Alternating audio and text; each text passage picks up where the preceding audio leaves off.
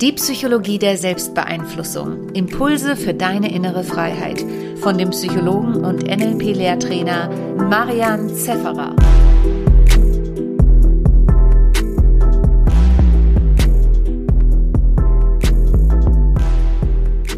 Herzlich willkommen zur 205. Folge. Heute soll es um meinen Lebensweg gehen, darum, wie ich zur Persönlichkeitsentwicklung und NLP gekommen bin. Ja, und ein paar Nuggets, vielleicht ein paar Ideen, wie du äh, deinen Lebensweg findest, beziehungsweise wie du dein Leben reichhaltiger mit NLP gestalten kannst. Die Idee ist gekommen, als ich, äh, da, ich sehr gutes Feedback bekommen habe, äh, auf das Thema Vorbilder. Ich habe vor zwei, drei Podcast-Folgen so also 40 Minuten aufgesprochen über meine Vorbilder, ähm, ja, wer mich so geprägt hat. Und heute möchte ich mal die Geschichte, wie ich dazu gekommen bin, ein bisschen länger erzählen. Also die, die aus dem Seminar äh, oder aus, aus den Abendworkshops äh, mich kennen, die, die kennen die Kurzgeschichte, wie bin ich zu NLP gekommen, aber das ist natürlich nur immer die Kurzvariante. Es gibt ja noch ganz vieles mehr, was es dazu erzählen gäbe. Und ja, dafür soll heute mal äh, Raum sein.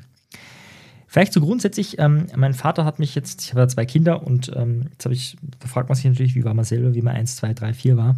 Da hat man ja meistens wenige Erinnerungen über diese Zeit. Ich habe meinen Vater mal gefragt, ja und, was wird mich so charakterisieren von damals? Und da waren zwei spannende Punkte. Das eine war, er meinte, ja, ich war halt so der Sunny Boy, immer auf andere Menschen zugegangen, immer gelächelt. Und der zweite Aspekt, der ein bisschen strange war oder der auffällig war, ähm, war, dass ich äh, wahnsinnig gerne, also ich habe keine Bücher gelesen, ja, ganz lange nicht. Das mit elf habe ich angefangen, äh, erste Bücher zu lesen. Vorher war das eher gezwungenermaßen, dass ich mal ein, zwei Bücher gelesen habe. Äh, ich habe auch auch erfahren, dass sich meine Mutter schon Sorgen gemacht hat, im Sinne von so desinteressiert, weil meine Schwester hat unglaublich viel gelesen. Ähm, dass ich Spielregeln gelesen habe. Das habe ich ganz vergessen. Aber ich habe äh, wahnsinnig gerne Spielanleitungen gelesen und habe die dann gerne auch mit meinem Onkel diskutiert. Wir haben auch diskutiert, wie kann man Spiele besser machen. Und jetzt denkst du dir, okay, ja, was ist, also ja, ich wollte auch mal Spielentwickler werden, ja, das bin ich nicht geworden. Aber was, glaube ich, schon ein spannender Aspekt war, sich erstens mal in eine andere Welt hineinzuversetzen und natürlich Systeme zu entwickeln und natürlich kreativ zu sein. Also das ist ja auch äh, komplex durchaus. Also ich war, glaube ich, damals schon, also damals wahrscheinlich besser als heute, sehr gut darin, wenn ich nur eine Spielanleitung gelesen habe, ich habe die Materialien gar nicht ziehen müssen, mir ziemlich genau vorzustellen, wie das Spiel funktioniert. Und damit meine ich jetzt nicht die Spielanleitung von UNO. Ja, also für mich war das Credo immer, je mehr Seiten die Spielanleitung, desto besser. Ja. Also die längste Spielanleitung, die ich gelesen habe, waren sicher, keine Ahnung, 40, 50, 60 Seiten. Ähm, also das ist dann, da liest du schon eine Zeit lang. Ja. Das ist jetzt nicht so in, in, in ein paar Minuten äh, durchgelesen. Also das mal so als Fun Fact von meiner Kindheit. Äh, meine Eltern hatten sich dann mit neun getrennt und mit elf kam dann das Interesse auch für, oder war vorher schon ein bisschen für Esoterik und wie das Leben so spielt, war neben der Esoterikabteilung die Psychologieabteilung und da habe ich so irgendwann im Seitenwinkel mal ein Buch gesehen. Der Titel hieß Ein neues Leben in sieben Tagen. Und das hat mich sofort angezogen, ja, weil ich wollte ein anderes Leben haben, logischerweise, sonst nimmst du das Buch nicht zur Hand. Und ich war 14, ich war unglaublich ungeduldig. Ja, das heißt, wenn da gestanden wäre, ein neues Leben in 365 Tagen, hätte ich gesagt, sorry, ich habe keine Zeit, ich bin 14. Ja. Aber damals mit 14, sieben Tage, das geht. Das geht. Und habe das Buch dann in zwei Tagen verschlungen. Mir ist es richtig gut gegangen. Ich hatte ein schlechtes Gewissen, weil man sollte es ja in sieben Tagen lesen, jedes, jeden Tag ein Kapitel. Habe dann die Woche drauf es nochmal gelesen und habe generell das Buch, glaube ich, vier oder fünf Mal gelesen. Ähm, ich glaube gar nicht, dass es das beste Buch ist, aber es, es, hat mich zu einem, zu einem richtigen Zeitpunkt erwischt. Und für mich, der, was ist ein Game Changer, das, was mich, warum ich glaube ich auch heute NLP-Trainer bin und viele äh, von mir lernen, gerade auch im Online-Setting lernen, ähm, ist dieser Aspekt, dass ich damals gelernt habe, hey, das Buch ist total geil, weil ich die Übungen gemacht habe. Mir war klar, klar, er schreibt inspirierend, er schreibt geil, aber die Übungen, du hast gemerkt, du machst eine Übung, du setzt dir Ziele, bist motiviert, du, du setzt da was um oder du machst eine State-Management-Technik, auf einmal geht es dir besser, du merkst, das hat einen Effekt. Im Unterschied zu, du liest einfach ein Buch. Und deswegen habe ich danach alle Bücher so gelesen, habe bei jedem Buch, das ich gelesen habe, zumindest die ersten Jahre, also bis 18, 19, praktisch alle Übungen gemacht. Julia Cameron, geiles Buch. Ähm, die, der Weg des Künstlers. Es sind, glaube ich, an die 100 Übungen drinnen. Ich glaube, es gibt wenig Menschen, die alle Übungen gemacht haben. Ich bin einer derjenigen. Ich habe da, vielleicht waren es auch nur 99 von den 100 Übungen, vielleicht habe ich ein, zwei übersprungen, aber ich habe praktisch jede Übung in diesem Buch gemacht. Und die ersten zwei pitcht sie auch sehr gut, der motiviert sie dafür mit, wir würden sagen, hypnotischen Sprachmuster, motiviert sie dafür, das zu machen. Aber die anderen 90, äh, da macht, da macht sie das nicht. Ja? Ähm, da ist halt die Frage, hast du die Disziplin oder hast du die Motivation oder hast du die Energie? Und da, da, das, da war Paul McKenna halt jemand, dadurch, dass er so geschrieben hat. Ja, ich, ich finde es so gut, die Arbeit, dass die in meinem NLP Master ist das Teil der Ausbildung, dass sie analysieren müssen. was passiert in ein paar Seiten hypnotisch, ja, damit die Leute sagen, wow, geil, ich muss jetzt diese Übung machen. Und dann machen die so eine banale State-Management-Technik-Übung, also eine Übung, wo du, wo, wo du einfach aktiv an deinen Gefühlen arbeitest, damit es dir besser geht. Ähm, also das, glaube ich, war echt ein wichtiger Punkt, dass das Buch äh, sehr motivierend äh, geschrieben ist, sehr hypnotisch, könnte man sagen. Ja, und ich habe aber eigentlich gedacht, ja, was ich auch, auch weiß, kann ich mich erinnern, als Kind, ich wollte nie im Sozialbereich arbeiten mit Menschen. Für mich war klar, ich mache was Spannendes, nämlich mit Computern. So habe ich auch eine HTL gemacht und habe äh, zum Glück, kann man jetzt mehr sagen, einen richtig schlechten Lehrer im Programmieren gehabt. Wir haben im ersten Jahr fast nichts Neues gelernt. Also für mich, ich habe vorher schon äh, programmiert ein bisschen also das erste, ich dachte, dass ich nach dem Jahr der voll, also ich, für mich war das klar, das ist jetzt die Elite-Schule, wo ich bin und in fünf Jahren bin ich Profi und im ersten Jahr bin ich, also bis, bis der Wahnsinn, so in die Richtung im ersten Jahr fast nichts Neues gelernt und das war schon sehr frustrierend ähm, und, und, auch unglaublich langweilig und, und also gibt es viele Punkte, man könnte da echt viel optimieren. Und so habe ich halt einfach immer mehr gelesen in dem Bereich. Das habe ich gerade erst angefangen im Psychologiebereich und das hat mich immer mehr fasziniert. Und für mich war irgendwann klar, hey, wenn ich ähm, wo was mache, dann wahrscheinlich im Bereich Psychologie. Ähm, dann war auch immer mehr klar, ja, so Trainer werden wie Paul McKenna, das, das wäre schon was.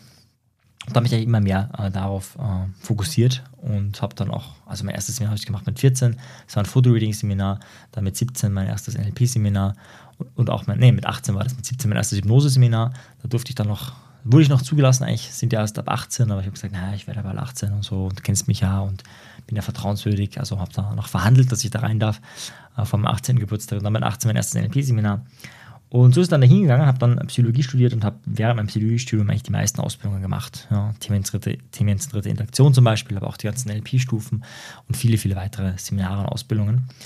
Und das war, glaube ich, auch ein Punkt.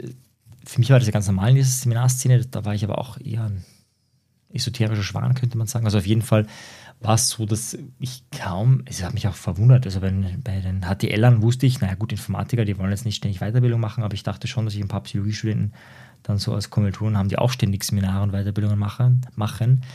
Kaum. Also von den gefühlt 150 in meinem Jahrgang, ähm, es war ein kleiner Jahrgang, ein kleines Kaff in, in, in, Österreich, in Klagenfurt. Ähm, also nicht mal eine Handvoll. Ja. Ähm, aber das hat mir, hat mir nichts gemacht. Also ich war froh, den, den, das theoretischen, den theoretischen Background zu bekommen dort. Ich habe es auch immer gut für meine Sachen nutzen können. Also ich habe zum Beispiel meine Masterarbeit in Psychologie dann geschrieben im Bereich, wie kann man online eine geile Didaktik aufbauen, im Bereich Rhetorik damals. Also nicht NLP, sondern Rhetorikkurs. Und ähm, ja, jetzt schweife ich gerade ein bisschen ab. Äh, jetzt bin ich schon ein bisschen, bisschen, weiter vorne. Wie bin ich zu NLP und Persönlichkeitsentwicklung gekommen? Ähm, ein Aspekt, wenn ich nochmal zurückspringe, ja, ich springe heute ein bisschen viel, weil es so Erinnerungen sind, aber ein Aspekt für mich war schon, also meine Eltern hatten natürlich wie alle Eltern äh, Konflikte und ähm, die sind mir, glaube ich, auch nahegegangen. Es liegt ja auch an der Persönlichkeitsstruktur, wenn du extrovertiert bist oder auch im 16 Personalities, bin ich ja eher ENFP, ja, und dann gerade das N, also das E, das N und das F, ja, also gerade diese Kombination, ähm, da interessiert dich dann das, das erst recht. Und dann hat mich schon fasziniert, also ich glaube auch ähm, auch nach der Trennung und so, und da gibt es überall viele Konflikte, hat mich schon fasziniert, okay, wie kann man es anders besser machen. Und ich glaube, das ist bis heute wahrscheinlich der Punkt, wo ich mit am, am, schlechtesten noch bin in all diesen Dingen, die ich optimiert habe. Also Konfliktfähigkeit, da ist das Potenzial nach oben ja, offen, groß offen, da ist noch viel zu machen. Und ich glaube aber auch, dass das ein, ein, ein, was Anziehendes war. Also zu lernen, also ich war schon immer gut, mit Menschen in Kontakt zu treten, das war nie so das Problem. Ähm, aber eben so auf diese tiefere Ebene zu kommen, auch auf diese Konfliktebene einiges zu machen, das glaube ich war schon was, ja, und das assoziiert man halt mit NLP, mit Psychologie, wie, wie kann man das lernen, äh, da besser zu werden, da im tieferen, engeren, interessanteren Austausch zu sein und gleichzeitig aber auch diese ja, Konfliktfähigkeit und alles zu haben. Ähm, ja, habe dann eben, wie gesagt, äh, studiert, die Ausbildung nebenbei gemacht, habe mich dann selbstständig gemacht und dort, als erst wie ich angefangen habe, mich, also war über mehrere Jahre äh, nebenbei Student schon selbstständig, aber wie ich dann, wie dann klar war, okay, ich muss jetzt davon leben und hatte auch meine ersten größeren Aufträge, aber das ist ja, wenn du selbstständig bist, bringt dir das nichts, ja. Also du könntest, ich habe dann meine ersten größeren Aufträge gehabt und habe dann ein Jahr davon, ohne noch was zu machen, davon von den Aufträgen leben können, aber du musst ja dann ständig solche Aufträge haben, ja, und das hatte ich nicht, ja, und dann war klar, okay, gut, ähm, ich muss was ändern und da war für mich klar, äh, ich habe nicht die Selbstdisziplin. Also ich hab, für mich war dann, ich habe dann gemerkt, gespürt, Gegensatz zu anderen, mm, oder was ist zu anderen? Ich habe einfach gemerkt, äh, von dem, was, was ich mir vornehme, was ich mir vorstelle, dass ich erreiche und von dem, was ich tue, das ist ein Riesenspagat. Und das war damals schon schmerzhaft, zu merken, hey, äh, bist eben Sunnyboy, ja, bist du so motiviert, strahlst du nach außen in Wirklichkeit, äh, du, du, bringst die PS überhaupt nicht auf die, Sprache, auf die Straße. Und das ist ein bisschen bitter zu sagen, aber die Wahrheit ist, dass ich NLP so richtig angewandt erst habe, nachdem ich schon alle Stufen gemacht habe. Also ich habe den Practitioner gemacht, den Master, den Trainer, den Coach, habe dann auch schon begleitet, äh, einige Ausbildungsstufen. Und dann erst irgendwann, wo klar war, okay, wenn ich so weitermache wie bisher, wird das nichts dann, also, dann heißt es für mich, wird es nichts heißt, ich werde angestellt bleiben irgendwo, ja, weil selbstständig kann ich ja nicht davon leben. Ähm, werde weniger Geld verdienen, als ich haben will, werde weniger Freiheiten haben, als ich haben will, werde weniger spannende Tätigkeiten. Also ich war im tollen Team, habe da auch coachen können, Trainings geben können als Angestellter, aber es ist nicht vergleichbar zu dem, was ich, was ich jetzt lebe als Unternehmer, wo ich einfach wirklich mit den Menschen, mit denen ich gerne Kontakt bin, also viele von euch hören ja diesen Podcast, die Leute, die Practitioner-Ausbildung machen, Master-Ausbildung machen, Leute, die wirklich an sich arbeiten wollen, Leute, die jetzt die Coach-Ausbildung neu, die Online-Coach-Ausbildung, Leute, die einfach äh, ja, mit anderen Menschen arbeiten wollen, die wirklich so das Beste auf rausholen wollen. Ähm, das ist ganz anderes, als einfach irgendwo angestellt einen Kurs zu geben. Und damals war wirklich so dieses, diese bitter, also dieses Realisieren, und das war echt, kann mich noch erinnern, dieses Realisieren, wenn ich so weitermache wie bisher, wird es einfach nichts. Ja? Also ich habe einfach hochgerechnet, auch in zehn Jahren wird das nichts und auch in 20 Jahren nichts. Und das hat damals ähm, wirklich ein Umdenken bewirkt, bin selbstdisziplinierter geworden und ähm, habe dann auch verschiedenste Übungen gemacht, um noch selbstdisziplinierter zu werden. Ich jetzt gerade im Online-Practitioner, gerade das letzte Wochenende hatten, hat eine Teilnehmerin gelacht, weil ich gesagt habe, also ich habe eine Anekdote erzählt, wo ich meinte, man muss ja nicht immer alles machen und habe da kurz erzählt, dass ich mal fast vier Jahre lang äh, getrackt habe, was esse ich, wie viel Sport mache ich, wie gut fühle ich mich oder wie schlecht fühle ich mich und noch fünf, sechs andere Kategorien habe ich jeden Tag aufgeschrieben. Und nach vier Jahren habe ich es in die Tonne gedreht. Also ich habe es noch immer die, die, die Excel, das Excel-File, aber habe ich es nicht mehr äh, befüllt, weil ich gemerkt habe, ich habe die vier Jahre nicht drauf geschaut oder kaum. Also ja, es, hat keinen, es hat keine Relevanz, weil ich, ich, ich führe die Excel-Liste, aber ich sage nicht, aha, schau, da hast du das und das gegessen, dann ging es dir nächsten Tag oder nächsten drei Tage schlechter und da hast du das und das gemacht. Also, habe ich nicht gemacht. Also es ist sinnlos und habe dann aufgehört. Da hat sie gelacht, meinte, echt, brauchst du vier Jahre, um das zu checken? Meinte ich, ja, ähm, schon. also scheinbar habe ich die, die äh, kürzeste Leitung. Aber vor allem war damals mir wichtig, ich bin selbstdiszipliniert und wenn ich mir was vornehme, dann erreiche ich das. Ähm, und also, ja, anderes, anderes Projekt, das ich mal hatte, auch total umsonst war, ähm, vielleicht kennst du so Memo-Techniken, wo du äh, Bilder statt Zahlen äh, verwendest und dann habe ich mal die, äh, Bilder von 0 bis 100 memoriert und konnte das dann auswendig, konnte dann sozusagen wirklich ähm, auch gut memorieren und ich habe das jetzt, glaube ich, schon mehrere Jahre nicht mehr verwendet, weil ich es einfach nicht brauche in meinem Alltag. Ja? Also für mich, das Wissen, was ich vermittle, ist kein Faktenwissen, wo du irgendwie die Zahl 7,346 auswendig wissen müsst, sondern äh, wissen musst, sondern das ist was, wo es um Verstehen geht und wo es um Anwenden geht. Ja? Und da ist dieses ganze, die ganzen Memotechniken sind da nicht so relevant. Ja? Also natürlich cool, ein geiler Scheiß, aber wenn ich es halt selber nie verwende, dann, dann bleibt es auch irgendwann, hängt es, also frostet es.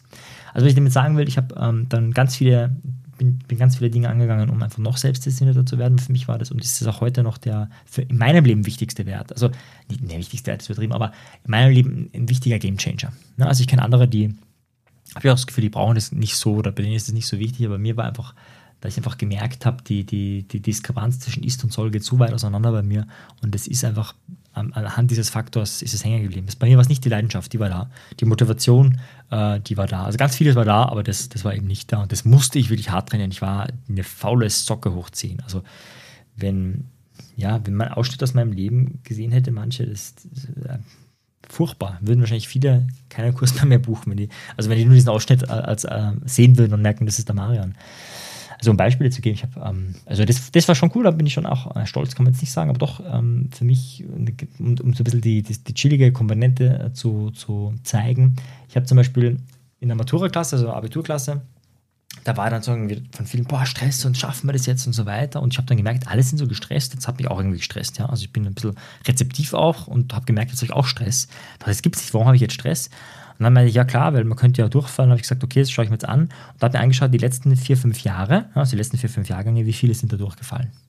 Ich weiß die Quote nicht mehr auswendig, aber sie lag irgendwo zwischen 10 und 20 Prozent. Ja? Oder ich glaube sogar zwischen 27 Prozent, also 20 Prozent war das absolute Maximum, 7 Prozent, also irgendwo da in der Quote.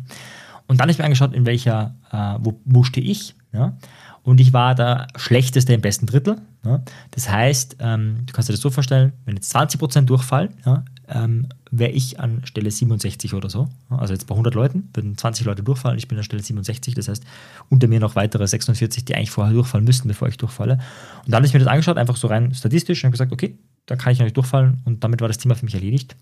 Und habe dann, äh, hab damals auch eine Diplomarbeit geschrieben, um fünf Prüfungen äh, mir zu ersparen. Das ging damals das war auch super, weil dann kannst du ein ganzes Jahr an einem geilen Projekt arbeiten. Wir haben eine eigene Programmiersprache entwickelt und Welch Wunder, ich habe, äh, wir haben dazu eine, eine, eigene, also es ging darum, das didaktisch gut aufzubereiten und gerade den ganzen didaktischen Rahmen, wie kann man die Programmiersprache lernen, wie macht Spaß und so weiter. Das war natürlich mein Part, wir haben es zu zweit gemacht. Und ähm, genau, daran habe ich gearbeitet und dann ähm, habe ich mir das erspart und in dieser Zeit habe ich damals bei meiner damaligen Freundin in Deutschland drei Wochen, in, genau, drei Wochen, wo die anderen halt Abitur geschrieben haben oder halt einen Teil des Abiturs und bin dann gechillt zurückgekommen und habe dann auch ein paar Tage die mündliche äh, gemacht und fertig. Also ich habe das sehr, sehr, sehr, sehr locker genommen. Ähm, und das ist jetzt, klingt jetzt vielleicht noch positiv, aber ich habe das auch viele andere Sachen sehr locker genommen. Und heute im Nachhinein finde ich es sehr schade. Also man hätte ich habe mir sicher einiges mehr an Wissen, also zum Beispiel auch so Psychopharmakologie haben wir auch gelernt. Ich habe alles vergessen. Also ich, ganz, ganz wenig Know-how habe ich noch über psychopharmakologische Sachen und eigentlich finde ich schon spannend auch. Ja. Aber es war für mich einfach so, ich arbeite es ab, ja, habe dann halt Bulimie lernen, Bulimie lernen produziert ähm, oder ähm, gemacht und ja, schade drum, hätte man auch anders machen können jetzt im Nachhinein und hätte man auch die Selbstdisziplin mehr befördern können. Ja, jetzt bin ich ein bisschen abgedriftet wieder zu einem meiner Lieblingsthemen, nämlich das Thema Selbstdisziplin. Aber ich hoffe, du hast einen Einblick bekommen, ja, wie so mein, mein Weg war. Also der größte Stolperstein in meinem Leben war sicher die, die Faulheit. Äh, und da muss man auch dazu sagen, ich hatte da auch schon Coach und habe da schon ein paar Jahre gearbeitet, wie man disziplinierter wird und es ist nichts vorangegangen. Ne? Also diese bei mir gab es viele Bremsen, die haben auch echt gebraucht. Im Nachhinein klingt es immer so leicht, ja, und dann habe ich das gemacht und war selbst diese, nee, in Wirklichkeit diese Erkenntnis zu checken, hey, Marian, wenn du so weitermachst, wird das gar nichts mehr im Leben. Du kannst auch keine Familie ernähren. Ja, wie denn? Mit dieser, also wie kann eine Frau, also es geht nicht, Punkt. Das hat, da gab es schon mehrere Jahre Vorlaufzeit. Ja. Ähm, es ist geil, es ist schön, wenn ich das im Coaching erlebe, und das habe ich schon erlebt, dass wenn ich jemanden coache, dass wir, dass wir diesen, diesen Raum, wo wir zu zweit sind, so, so äh, kreieren können, dass da diese Erkenntnis entsteht aber nicht intellektuell, sondern auf einer Gefühlsebene. Hey, es muss sich jetzt was ändern. Und die Person macht dann auch was. Und sie merkt dann auch, es geht ihr besser. Und das verstärkt nochmal ihr Verhalten und sagt, hey, super, wow, danke dir. Wenn, wenn wir jetzt nicht hier im Coaching wären, die nächsten drei Jahre wäre ich nicht drauf gekommen. Das ist natürlich schön, wenn man dann so eine Abkürzung geben kann. Ja, ähm, ja, und heute die, die kurze Geschichte ist, ich mache äh, alles ähm, äh, online. Also das, das passt ja auch sehr gut zu den Dingen, die ich davor gemacht habe mit Informatik und mit meiner Masterarbeit in, im Bereich Didaktik und meiner Diplomarbeit im Bereich Didaktik.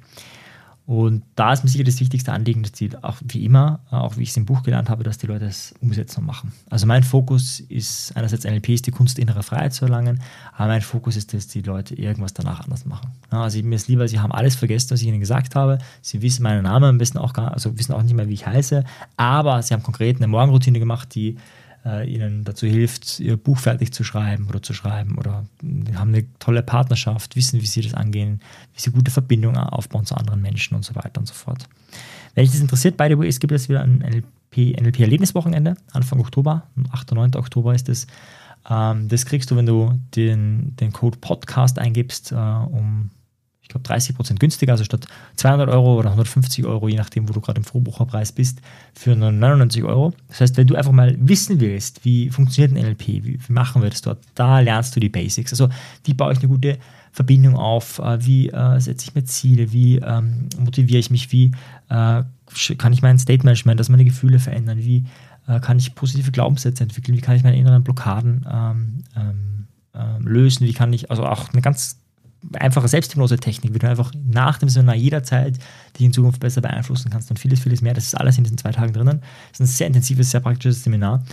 Wenn dich das interessiert, wie gesagt, gibst einfach Podcast ein, äh, weiß ich, okay, du bist ein Hörer, eine Hörerin und dann kriegst du das für nur 99 Euro zwei volle Tage live mit mir, nichts Aufzeichnung, sondern richtig real mit Übungen und mit echten Menschen. Ja, und ansonsten ähm, würde ich sagen, sehen wir uns in der nächsten Folge oder im nächsten Seminar. Bis dorthin, dein Marian. Ciao dir. Tschüss. Wenn dir die Folge gefallen hat, dann bewerte sie doch auf iTunes. Wenn du mehr möchtest, dann schau auf meinem persönlichen Telegram-Kanal Selbstbeeinflussung vorbei oder bei einer meiner Webinare, die interaktiv und kostenfrei sind. Diese findest du auf meiner Website, genauso wie das Audioprogramm, welches mit dem Gutscheincode Podcast günstiger zu erwerben ist. Wenn du wirklich Meisterschaft erlangen möchtest oder dir der Podcast einfach zu wenig ist, dann lade ich dich ein zu einem NLP-Seminar von mir persönlich oder zu einer NLP-Ausbildung. Schau einfach mal vorbei auf die Website. Ich freue mich auf dich. Bis bald. Dein Marian. Ciao dir. Tschüss.